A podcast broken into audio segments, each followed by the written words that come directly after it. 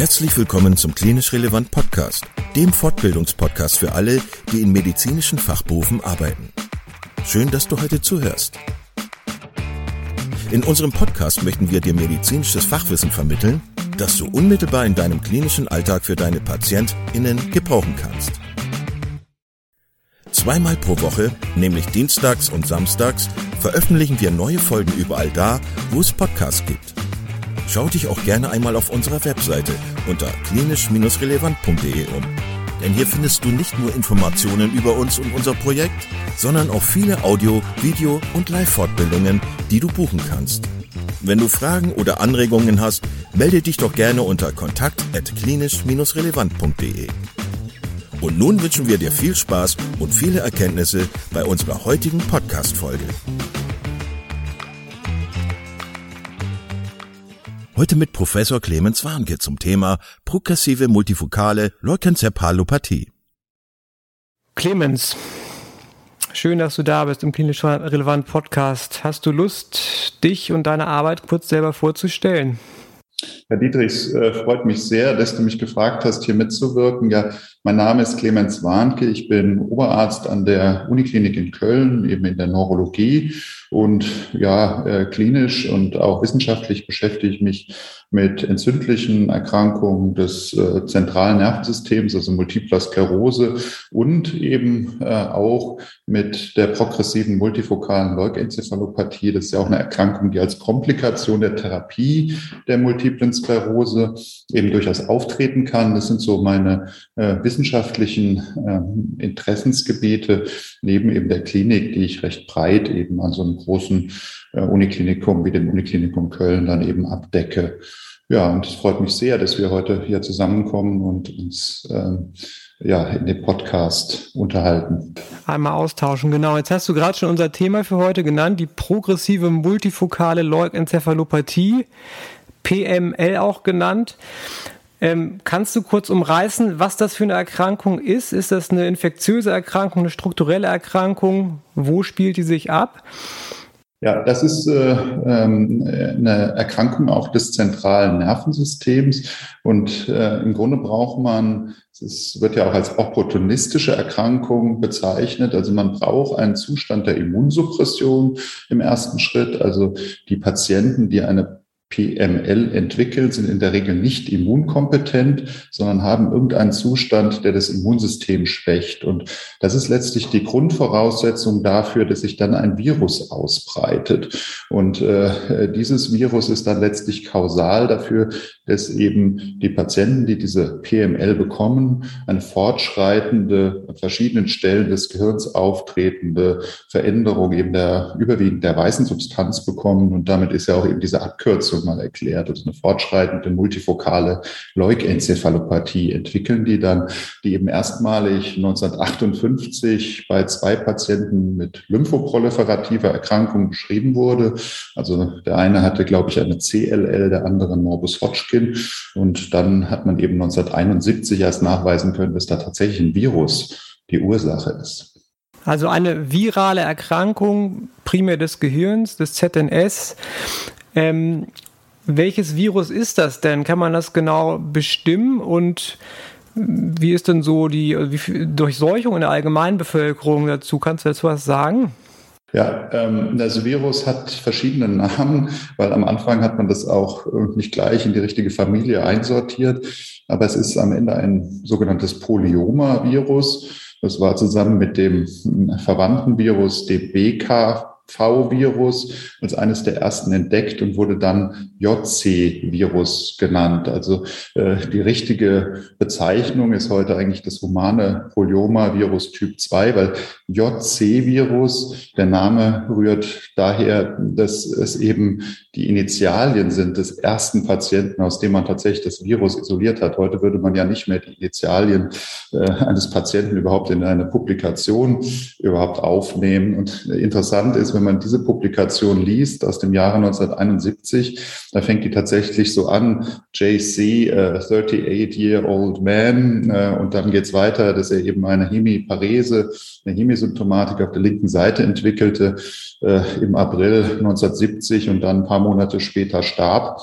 Ja, das ist eine Geschichte, die man so heute nicht mehr in einem Case Report berichten würde. So dass eigentlich dieser äh, Name JC-Virus, der sich aber noch komplett durch die Literatur zieht, gar nicht mehr unbedingt Verwendung finden sollte, äh, sondern man eher vom humanen Polyomavirus Typ 2 sprechen sollte. Das ist wiederum ein Doppelstrang-DNA-Virus, ein ganz kleines Virus was äh, sich sehr durch die Bevölkerung durchzieht. Also man infiziert sich wahrscheinlich so im jungen Erwachsenenalter. Und wenn man Antikörperuntersuchungen macht, also guckt, äh, wie viel Prozent der Bevölkerung reagiert auf dieses Virus äh, mit Antikörpern spezifischen, dann findet man eben bei 70, 80 Prozent äh, der älteren Menschen dann tatsächlich schon diese Antikörper.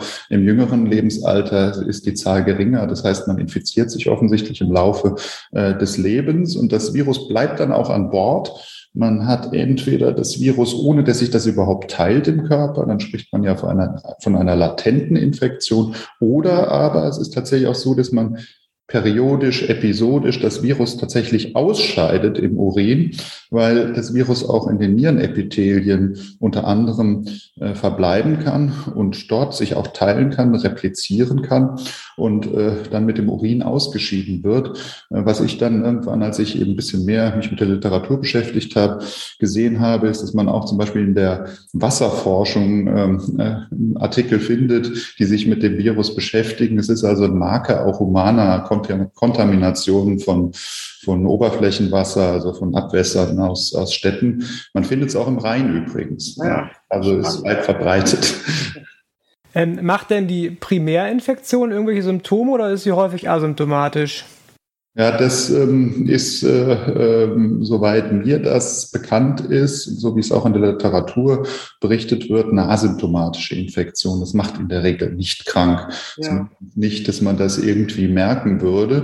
Äh, es gab natürlich noch die Frage, wenn man jetzt eine PML bekommt, kann, könnte es auch sein, dass man sich mit einem neuen Virusstamm neu infiziert und deswegen krank wird. So scheint es aber nicht zu sein. Das nämlich wissen, dass, ja, wenn man jetzt die Pathogenese, die Entstehung der Erkrankung anguckt, muss man wissen, dass es eher so ist, dass man infiziert ist, dieses Virus im Körper hat und dann aus dem Virus, welches man im Körper hat, sich ein neuer Virusstamm, ähm, ja, könnte man sagen, oder eine neue Virusvariante entwickelt. Das Virus mutiert, insbesondere in so einer nicht kodierenden äh, Region des Virus. Und das macht es überhaupt erst möglich, dass das Gehirn äh, infiziert äh, werden kann und äh, sich das Virus ins Gehirn ausbreitet. Also man geht davon aus, die primäre Infektion ist eigentlich asymptomatisch. Der Zustand der Immunsuppression, der ermöglicht dann, dass das Virus sich verändert und sich sozusagen im Individuum verändert und dann Richtung Gehirn ausbreitet und dann krank machen kann. Deswegen dauert es meistens auch eine Weile von zum Beispiel Beginn einer Immunsuppression bis zur Entwicklung der Erkrankung. Man kriegt das in der Regel nicht gleich, weil man eben nicht durch eine Neuinfektion unbedingt erkrankt, sondern durch ein Virus, was sich im Verlauf der ähm, äh, sozusagen der Persistenz im Körper dann verändert. Hm, also äh, braucht es wahrscheinlich zwei Bedingungen wirklich, um eine PML zu entwickeln. Einmal diese fortlaufende Kompromittierung des Immunsystems, warum auch immer, und dann quasi die, die molekulargenetischen Veränderungen des äh, Virus im Wirt selber, also sprich im Menschen, um dann eine Migration ins ZNS zu ermöglichen. So habe ich es verstanden. Ja, das ist genau richtig. Und deswegen ist es eben auch interessant, wenn man Virusgenomuntersuchungen macht, dann wird man eben äh, die nicht äh, krankmachende, ansteckt, aber wahrscheinlich ansteckende Variante, der sogenannte Archetyp-Virus, äh, wird man eben im Urin finden, während wenn man PML Patienten untersucht, dann haben die eben diese andere Variante, ähm, Prototyp auch genannt, eben im Gehirn. Und wenn man es genauer untersucht, findet man auch nicht nur eine, eine Variante dann, sondern häufig eine Summe von verschiedenen Varianten, wobei dann eine dominant ist. Ähm, äh, und und äh, so wird dann eben klar, dass wahrscheinlich ähm, diese äh, Virusgenomveränderungen im Individuum Voraussetzungen tatsächlich sind, dass man krank wird. Ja. Jetzt gehen wir mal vom schlechtesten Fall aus und ähm, haben tatsächlich einen Patienten, bei dem ähm, eine PML quasi sich anbahnt oder äh, ausgebrochen ist. Welche Symptome hätte denn ein solcher Patient dann? Ja, äh, wenn man jetzt wieder zum Namen zurückgeht, äh, progrediente multifokale Leukenzephalopathie ist es eine Erkrankung, die eben oft über die Zeit fortschreitet und Symptome an verschiedenen Stellen machen kann, als dann im Verlauf zumindest multifokale Erkrankung. Aber es geht eben oft an einer Stelle irgendwie doch auch los. Jetzt gehen wir zurück zu JC. Ja, der hatte also eine Hemisymptomatik auf der linken Seite und äh, das kann deswegen auch manchmal einfach mit einem Schlaganfall verwechselt werden. Ne? Der hatte eine Mundastschwäche links und hat eine Armparese links und wenn das so subakut passiert, dann äh, wird das nicht schnell, nicht, nicht, nicht selten auch mal mit einem Schlaganfall verwechselt. Also das kann einem Schlaganfallsymptom ähneln. Zum Beispiel kann auch eine Hemianopsie auftreten als Erstsymptom. Einer meiner letzten Patienten mit dieser Erkrankung hatte eine Hemianopsie letztlich ähm, die PML entwickelt aufgrund einer AIDS-Erkrankung, weil eben die Seerinde betroffen war.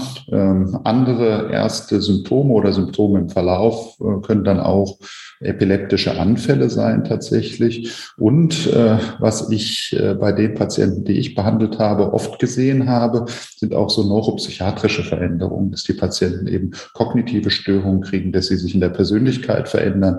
Und das hat auch was bisschen zu tun wo eben die Replikation des Virus beginnt, nicht selten auch frontal, parietal temporal, aber auch anteilig infratentoriell. Und es gibt auch Sonderformen, da wird man gar nicht mehr von der PML sprechen, sondern eher von einer JC-Erkrankung. Nämlich es gibt eine Sonderform, wo primär Neurone betroffen sind. Das sind dann die Neurone des ähm, Kleinhirns, also die Körnerzellen. Deswegen spricht man von einer Körnerzellneuronopathie dann. Und dann kann man eben auch ein zerebelläres Syndrom als führendes Erstsymptom kriegen. Weil wir gesagt haben, es ist eine ZNS-Erkrankung, spinale Manifestationen oder auch am Sehnerv äh, liest man eher selten von, ne? Ja, das hast du, du bist äh, gut informiert, was die Literatur angeht. Das ist interessant, weil man das auch noch nicht, glaube ich, vollständig verstanden hat. Aber äh, es geht ja eben, ich habe eingangs gesagt, ich beschäftige mich mit MS und es kann als Komplikation der MS-Therapie auch zur PML kommen. Und da ist manchmal die Abgrenzung gar nicht so einfach. Es könnte ja jetzt auch ein neuer MS-Schub sein. Und eben äh, äh, bei der MS hat man eher nicht so eine Hemianopsie, man hat eher eine Optikusneuritis und das sieht man nun gar nicht bei der PML. Also die Optikusneuritis wäre jetzt nicht verdächtig auf eine PML. Der Sehnerv ist nicht betroffen und ein typisches Querschnittssyndrom, so äh, überwiegend sensibel, wie man es manchmal bei der MS äh, sieht oder auch sensomotorisch. Das sieht man auch nicht bei der PML, weil das Myelon auch nicht betroffen ist. Ähm, die PML kann aber schon entweder hm, führen oder zumindest auch infratentorielle Läsionen machen, das schon. Ähm, auch da ist manchmal die Abgrenzung eben zur MS-Läsion oder anderen zentral entzündlichen Läsionen nicht einfach. Mhm. Aber Spinal und Optikus, wie du gesagt hast, sind nicht betroffen um es nochmal zusammenzufassen, also wir haben quasi eine opportunistische virale Infektionserkrankung des Gehirns, die sich häufig über eine subakut oder akute fokale Neurologie ausdrückt. Wenn man dann weitergeht zur Diagnostik, ähm, liegt es ja relativ nahe, dass man dann irgendeine Form von zerebraler Bildgebung wahrscheinlich primär macht, um rauszufinden, was der Patient jetzt hat mit seinen neuen Symptomen. Welche Bildgebung ist da erforderlich oder notwendig? Reicht dann CT oder braucht man eine MRT-Untersuchung? Wie geht ihr da vor? Ja, ich glaube, da ist der Konsens klar. Äh, mit dem CT kommt man da nicht weiter. Also wenn man jetzt den klinischen Verdacht hat auf eine PML oder auch irgendwie gar nicht so richtig weiß, was dahinter steckt, dann kann man eine CT machen. Bei einer fortgeschrittenen PML wird man dann auch Hypodensitäten sehen. Äh, allerdings wäre das ja dann sehr unspezifisch. Man kann eigentlich nicht zwischen vaskulären Pathologien und entzündlichen Pathologien dann da unterscheiden. Deswegen, da muss man ein MRT machen in der Situation.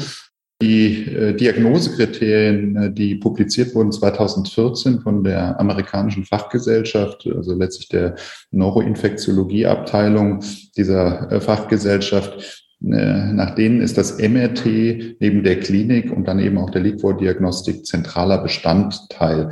Und wenn man mit Experten, die sich mit Bildgebung rund um die PML beschäftigt, da sitzt zum Beispiel ein enger Kooperationspartner von mir, auch der Mike Wattis, ähm, der sagt eben ganz klar, man braucht eine Flair-Sequenz. Da sieht man äh, diese hyperintensen äh, Läsionen sehr gut. Auch die Ausdehnung der äh, PML, die ist sehr sensitiv. Ähm, bei Erstdiagnose sollte man dann eben auch eine T1-Sequenz machen, mit auch mit und ohne Gadolinium, weil man äh, gerade bei den äh, PML-Fällen, die bei Patienten auftreten, die mit zum Beispiel monoklonalen Antikörpern behandelt werden, die noch ein ganz gutes Immunsystem haben, oft auch früh schon im Randbereich der Läsion Kontrastmittelaufnahme sieht. Anders als man das früher sagte, da sagte man bei der klassischen PML, so bei AIDS-Patienten, bei äh, Patienten mit lymphoproliferativen Erkrankungen, dass die PML eben keine ITIS ist, deswegen auch der Name Leukenzephalopathie. Das stimmt nicht mehr so ganz für eben die Patienten, die wir heute sehen. Deswegen auch die Gadolinium-Sequenz ähm, äh, ist wichtig und ähm, als äh, weitere Sequenz, die noch hilfreich sein kann, ist auch die diffusionsgewichtete Aufnahme. Interessant, weil man sieht eben, wie man eben so dieses fleckige Kontrastmittelbild halt sieht im Randbereich eher zum Marklager hin, nicht zur, äh, zum, zur Hirnrinde, sieht man eben dort auch Diffusionsstörungen. Oft, die Ausdruck sind der Tatsache, dass dort wahrscheinlich auch die virale Replikation besonders aktiv ist. Also da ist Entzündung und äh, da findet Inflammation statt, entweder durch eine lytische Infektion durch das Virus selber oder dadurch, dass das Immunsystem schon reagiert gegen das Virus. Also, äh, aber um deine Frage kurz und knapp zu beantworten, CT bringt uns nichts, ähm, nicht wirklich was. Wir brauchen ein MRT und da sieht man recht typische Befunde. Und der eben genannte Kollege aus der Neuroradiologie, der Mike Watjes, sagt sogar, er kann die PML in vielen Fällen schon mit MRT ähm, äh, diagnostizieren, dem würde ich widersprechen und lieber den AEN-Diagnosekriterien folgen. Ich bin der Meinung, man muss einen Virusnachweis auch haben. Das wäre quasi die Anschlussfrage gewesen, also die Konstellation von klinischem Befund, vielleicht ähm, Krankheitsgeschichte mit einer entsprechenden Immunsuppression und MRT reicht nicht für die Diagnose. Man bräuchte halt noch irgendwie einen infektiologischen Nachweis, zum Beispiel eine Virus-PCR aus dem Liquor oder eine Form von bioptischer Sicherung. Genau so hast du es richtig gesagt. Eigentlich brauche ich da kaum noch was ergänzen. Ich mache es natürlich trotzdem wieder, aber äh, die äh, äh, Diagnosekriterien erlauben dann schon äh, einen erheblichen Verdacht. Ne? Wenn ich typische Symptome habe in einer typischen Risikokonstellation und habe äh, äh dann noch ein MRT, was Befunde ergibt, die auch letztlich typisch, aber für mich nicht beweisen sind für die PML, lassen den Verdacht schon stark erhärten. Aber eine definitive Diagnose einer PML, die sichere ich dann mit der Liquor-Diagnostik ähm, indem ich dann mittels, äh, wie du gesagt hast, äh, Polymerase-Kettenreaktion, also PCR, äh, direkt das Virus finde, also dieses JC-Virus und die DNA des Virus. Jetzt ist es leider so, dass äh, die Techniken, die man da ver verwendet, manchmal nicht sensitiv genug sind. Das heißt, ich muss mehr als einmal diese PCR-Untersuchung machen oder ich muss zumindest noch mal auch in ein Referenzlabor schicken, weil je nach nachdem, wie ich das methodisch mache, kann es mal sein, dass ich auch einen falsch negativen Befund bekomme. Und da sind wir jetzt bei den Fällen, ich finde eigentlich erst dann wird auch das Bioptische relevant. Wenn ich also Verdacht habe aus Klinik und MRT und habe dann aber ein negatives PCR-Ergebnis und das vielleicht wiederholt, obwohl ich ins Referenzzentrum geschickt habe, ist übrigens die Uniklinik Köln äh, für die äh, Polyomavirus-Diagnostik. Allerdings wird auch zum Beispiel in der Uniklinik in Düsseldorf ein sehr sensitiver PCR-Test an, äh, äh, angewendet. Ich habe da auch mit dem Professor Adams viel wissenschaftlich zusammengearbeitet. Deswegen, also wenn man in eins dieser Zentren zum Beispiel das dann schickt und es kommt dann trotzdem negativ zurück, dann muss man halt überlegen, ob man eine Biopsie macht und dann letztlich das Virus im Hirngewebe nachweist. Hier kann man neben der PCR dann auch immunhistochemisch natürlich nochmal arbeiten und letztlich anfärben das Virus und hat dann ja. nochmal andere Möglichkeiten. Jetzt hatte ich gerade überlegt, so ein bisschen nebenbei, also ich meine, wenn man das auch über den Urin ausscheidet, ähm, dass einem das ja scheinbar gar nicht weiterhilft, ne? auch in der typischen Konstellation. Symptome, Immunkompromittierung plus typische MRT-Befunde, ne? Ähm, ja, aber so ist es einfach manchmal, ne? Ja, es ist sogar so, aber deswegen, äh, ne, also ich interessiere mich wissenschaftlich dafür, habe mich jetzt dieses Jahr auch gefreut, weil wir so einen kleinen äh, Forschungsantrag von der Deutschen Forschungsgemeinschaft gefördert bekommen haben.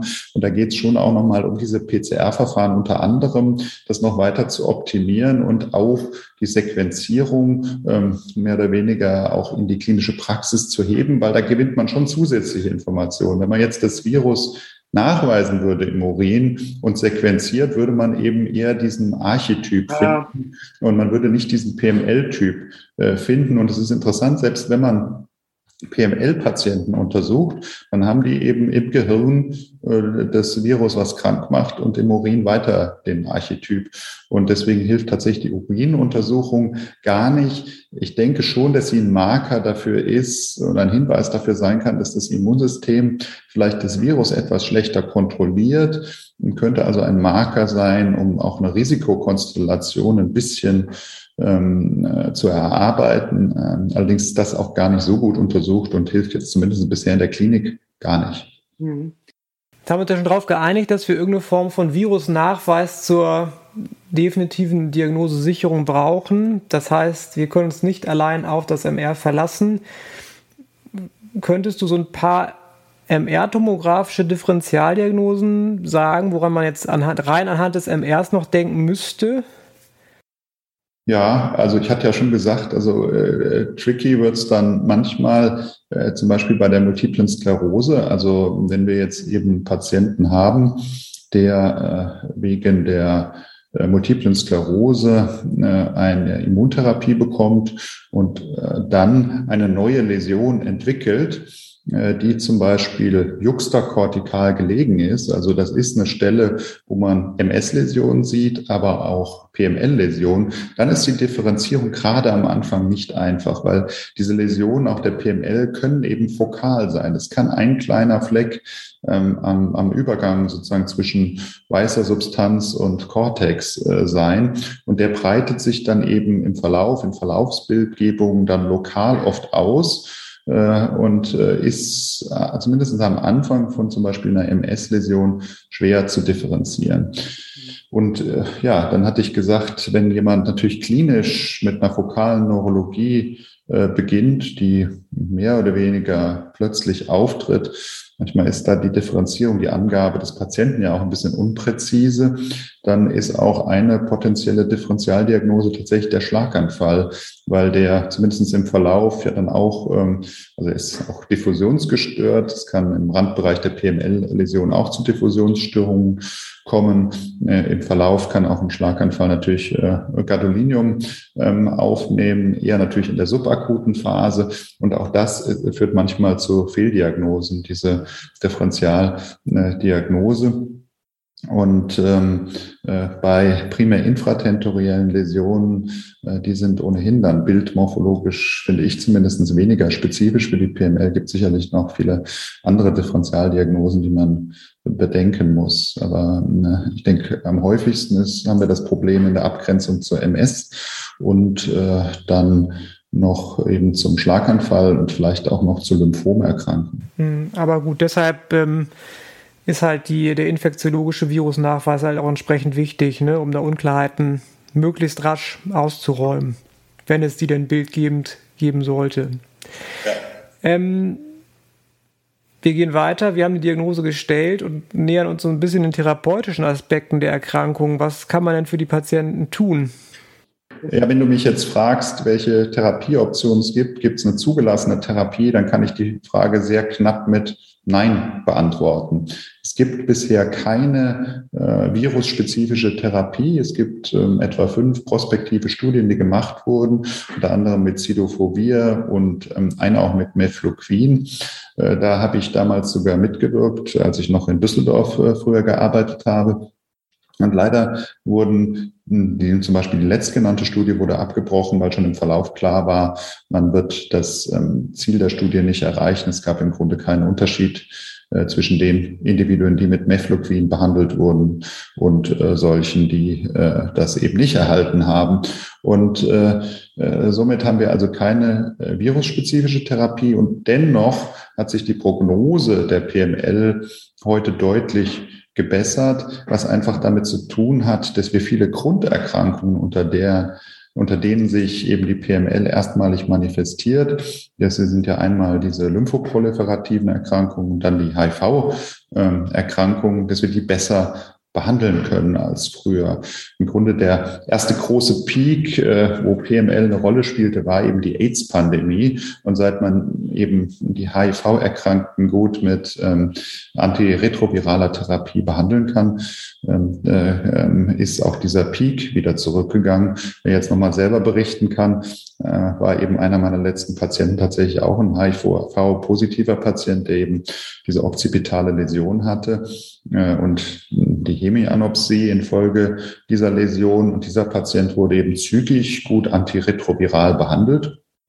Und äh, dann blieb es eben auch bei dieser einen fokalen Läsion und der Hemianopsie und die Erkrankung hat sich nicht weiter ausgebreitet, weil man den Immunstatus verbessern konnte und damit dann das Virus letztlich doch wieder kontrolliert äh, werden konnte äh, jetzt auch angesprochen habe, ja schon DMS ähm, auch. Äh, und da äh, werden viele wissen, die sich ein bisschen mit dem Thema beschäftigen, dass vor allem die Integrinblockade mit dem Medikament Natalizumab oder Tysabri äh, eben diese PML in, in das MS-Feld äh, getragen hat, nachdem eben schon im Nachgang der Zulassungsstudien erste Fälle aufgefallen waren und dann das Risiko so um die einer von tausend äh, beziffert wurde. Und hier ist es eben auch zentral, dass man diese PML früh erkennt, weil man dann natürlich das Medikament frühzeitig absetzen kann, das Virus sich noch nicht so ausgeprägt im Gehirn ausgebreitet hat. Und äh, wenn man dann äh, schnell ist, äh, möglicherweise die PML schon vor den Symptomen im MRT erkennt, dann ist die Prognose eben besonders günstig. Eine spezifische Therapie außer dem Absetzen gibt es auch nicht. Wir machen heute immer noch, je nach Konstellation, teilweise eine Immunabsorption, um das Medikament schnell aus dem Körper rauszubekommen und damit schneller das Immunsystem wieder funktionstüchtig zu bekommen.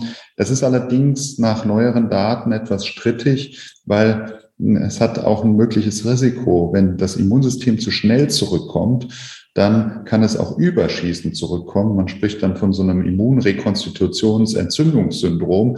Der Patient äh, verschlechtert sich eigentlich paradoxerweise, obwohl das Immunsystem besser wird. Und das hat halt damit zu tun, dass das Immunsystem, wenn es überschießend zurückkommt, auch selber destruktiv sein kann.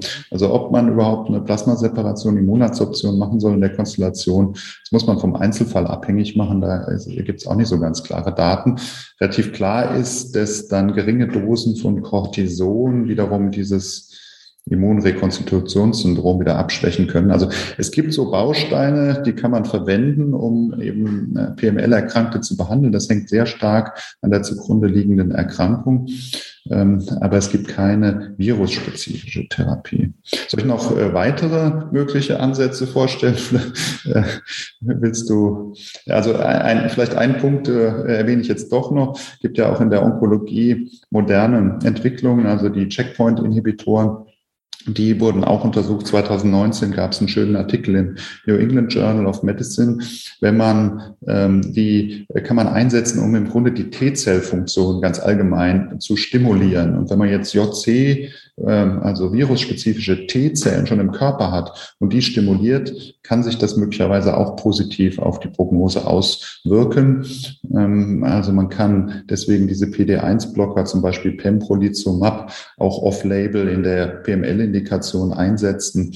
Muss man immer gut überlegen, ob man glaubt, dass das was bringt oder nicht. Und wenn wir jetzt bei diesen experimentellen Ansätzen sind, das, was tatsächlich jetzt auch verstärkt untersucht wird, ist der Einsatz von hm, JC oder BKV-spezifischen T-Zellen. BKV ist ein dem JC-Virus verwandtes äh, Virus, also das sozusagen, was mehr oder weniger parallel mit JC entdeckt wurde, eines der ersten von diesen humanen Polyomaviren, ja, so 80 Prozent homolog. Und ähm, beides ähm, kann man einsetzen. Also man gewinnt T-Zellen von anderen Individuen, entweder Verwandten ersten Grades oder eben auch von ähm, genetisch passenden Spendern, also letztlich solchen, die vom HLA-Typus gut passen. Und stimuliert diese T-Zellen äh, zunächst und führt sie dann dem PML-Erkrankten zu. Und da gibt es eben erste Fallserien, die über positiven, über Erfolge berichten. Allerdings gibt es eben auch eine Arbeit aus äh, ähm, dem Nationalen Institut für Gesundheitsforschung in den USA, also NIH, äh, mit so gemischten Daten. Ähm, aber die Gruppe eben um Thomas Kripolitz in Hannover ist da sehr aktiv im Moment und äh, im persönlichen Gespräch ist er eben sehr davon überzeugt, dass das wirksam ist in den Fällen. Wir müssen dort mehr Erfahrungen sammeln und letztlich brauchen wir auch Therapiestudien. Und das ist auch ein bisschen Ziel meiner Forschungsaktivitäten, solche Therapiestudien zumindest zu begleiten. Also wir kriegen jetzt auch Proben aus Hannover geschickt, eben auch für die äh, PML-Diagnostik, also den Liquor, um eben die Methodik zu verbessern, um auch letztlich die Studien besser zu designen. Ähm, äh, weil äh, allein Fallberichte, die über Erfolge äh, sprechen, die reichen eben nicht aus, um wirklich eine Therapie eine Zulassung zu bekommen für eine Indikation. Und daran hängt es im Moment noch. Wichtig erscheint mir auch nochmal ein Aspekt. Also wir haben ja den neurologischen oder neuroinfektiologischen Blick drauf, aber du hast es ja auch mehrfach gesagt, ähm, es ist ein Problem der HIV-Infektion, es ist ein Problem im Rahmen von hämato-onkologischen Grunderkrankungen, aber auch von ähm, ja, anderen eigentlich weit verbreiteten ähm, immunsuppressiven Behandlungen. Ich glaube, es kann auch unter Rituximab auftreten, selten zwar, ähm, aber was ja auch bei vielen Autoimmunerkrankungen mittlerweile erfolgreich angesetzt wird. Also man muss vielleicht auch nochmal dafür werben, dass sich jetzt nicht nur Neurologen oder Infektiologen mit diesem Problem beschäftigen, sondern eigentlich ähm, diese Erkrankungen die ja schwer und potenziell schwer ist und potenziell letal verläuft, einfach nochmal eine gewisse Awareness auch in, äh, in, in breiten medizinischen Feldern bei den Internisten, auch bei den Hausärzten erfährt, denn ähm, sie ist zum Glück selten, aber ähm, sie ist halt hochgefährlich. Ne? Und wie gesagt, weil man ja bei ganz vielen Erkrankungen mittlerweile eine hochselektive Immunsuppression anwenden kann, auch glücklicherweise wäre jetzt meine Einschätzung, dass äh, die PML-Fälle sich doch eigentlich auch häufen müssen oder täuscht es? Ja, also das ist, ist äh, möglicherweise auch ein anderer Reporting, also ob man das jetzt so ganz genau äh, weiß, wenn man eben äh, die Peaks anguckt, auch äh, von Case Reports, da sieht man eher eben diese AIDS-Pandemie und dann ähm, die möglicherweise dann äh, mit Beginn der äh, Natalizumab-Problematik, so ab 2005 herum auch nochmal so ein, äh, so ein Peak, wobei ja die Gesamtzahl der PML-Fälle unter verlaufsmodifizierenden Immuntherapeutika jetzt vielleicht auch eher so bei, bei äh, maximal fünf Prozent liegt oder so. Also das Hauptproblem sind nach wie vor Patienten, die aufgrund einer HIV-Erkrankung oder einer lymphoproliferativen Erkrankung eine PML entwickeln, dann unter ähm, ne, äh, und äh, dann, dann gibt es eben noch seltene Beispiele von Patienten, die eben angeborene Immundefekte haben. In der Transplantationsmedizin ist das zu berücksichtigen. Und dann hast du recht, äh, ich, ich sehe es gar nicht in der Zahl, sehe ich nicht die Problematik aber eher so, dass man es wirklich in der Breite ein Wissen über diese Erkrankung benötigt, weil es eben selten auch unter den anderen Immuntherapeutika auftritt. Du hast das Beispiel Rituximab genannt. Da ist es schon wieder ein bisschen schwierig auch herauszuarbeiten, welchen Anteil hat das Rituximab und welchen Anteil hat vielleicht die Grunderkrankung, die mit dem Rituximab behandelt wird. Also bei MS weiß man eigentlich, MS erhöht das Risiko für PML nicht. Aber wenn ich jetzt natürlich ähm, ähm, zum Beispiel bei einer Lymphomerkrankung oder bei einer lymphoproliferativen Erkrankung Rituximab einsetze, dann habe ich ja diese Erkrankung schon, die die ähm, das Risiko erhöht und dann setze ich noch Rituximab zusätzlich ein. Oder ich habe eine rheumatoide Arthritis und setze Rituximab zusätzlich zu einem generellen Immunsuppressivum der klassischen Art ein mhm. und da addieren sich dann so Effekte. Deswegen ist es gar nicht so einfach rauszuarbeiten. Das war in gewisser Weise das Besondere am Natalizumab und auch am Efalizumab, auch ein Integrin Blocker letztlich, äh, der bei der Psoriasis eingesetzt wurde, da hat man schon gesehen, ups, da passiert was eindeutig durch das Medikament bedingt. Das kann man jetzt nicht auf die Grunderkrankung schieben. Mhm. Und äh, ja, da gibt es viele Dinge, die wir auch noch nicht vollständig verstanden haben, aber die Awareness in der Breite, auch bei Internisten, bei Hausärzten, dass es diese Erkrankung überhaupt gibt, ist wichtig, damit man sie früh erkennt, weil das ist das Element. Nur wenn ich es früh erkenne, habe ich eine Chance, dass der Patient das mit einem guten neurologischen Zustand nachher überlebt. Es geht gar nicht so sehr ums Überleben, sondern vielmehr darum, dass der nachher nicht schwer behindert überlebt. Und das ist etwas, was wir doch noch häufig sehen, gerade wenn es eben verzögert erkannt wird. Ja, lieber Clemens, wir kommen so langsam zum Ende. Das war für mich total spannend. Ich habe total viel gelernt und danke dir sehr, dass du uns an einem sehr fundierten Wissen hast teilhaben lassen. Ähm, ich würde mich freuen, wenn wir uns hier im Podcast nochmal wieder treffen zu einem vielleicht anderen neuroinfektiologischen Schwerpunkt. Erstmal vielen Dank fürs Mitmachen. Ich hoffe, dir hat es auch ein bisschen Spaß gemacht und bis bald. Ja, vielen Dank, Dietrich. Ich habe äh, ähm, auch selber viel gelernt. Ich habe äh, auf dem Podcast-Gebiet äh, noch gar nicht so viel Erfahrung. Es hat Spaß gemacht, das mal zu erleben und ich komme gerne nochmal vorbei. Vielen Dank, dass du heute wieder zugehört hast und unser Gast gewesen bist. Wir hoffen sehr, dass dir dieser Beitrag gefallen hat und du etwas für deinen klinischen Alltag mitnehmen konntest. Wenn dem so sein sollte, dann freuen wir uns sehr über eine positive Bewertung bei Apple Podcasts. Falls du Lust hast mitzumachen und es einen Themenbereich gibt, in dem du dich besonders gut auskennst, dann melde dich doch gerne unter kontakt@klinisch-relevant.de. Gleiches gilt, wenn du Themenvorschläge oder konstruktive Kritik für uns hast. An dieser Stelle auch der Hinweis auf unseren Newsletter, den du unter www.klinisch-relevant.de abonnieren kannst und der dich immer auf dem Laufenden hält. Wenn du dich für unseren Newsletter einträgst, bekommst du einen 5-Euro-Gutschein, mit dem du in unserer Fortbildungsakademie einkaufen kannst. Wir wünschen dir jetzt bis zum nächsten Mal eine gute Zeit und freuen uns, wenn du bald wieder einschaltest. Pass auf dich auf, bleib gesund. Bis zum nächsten Mal. Ciao.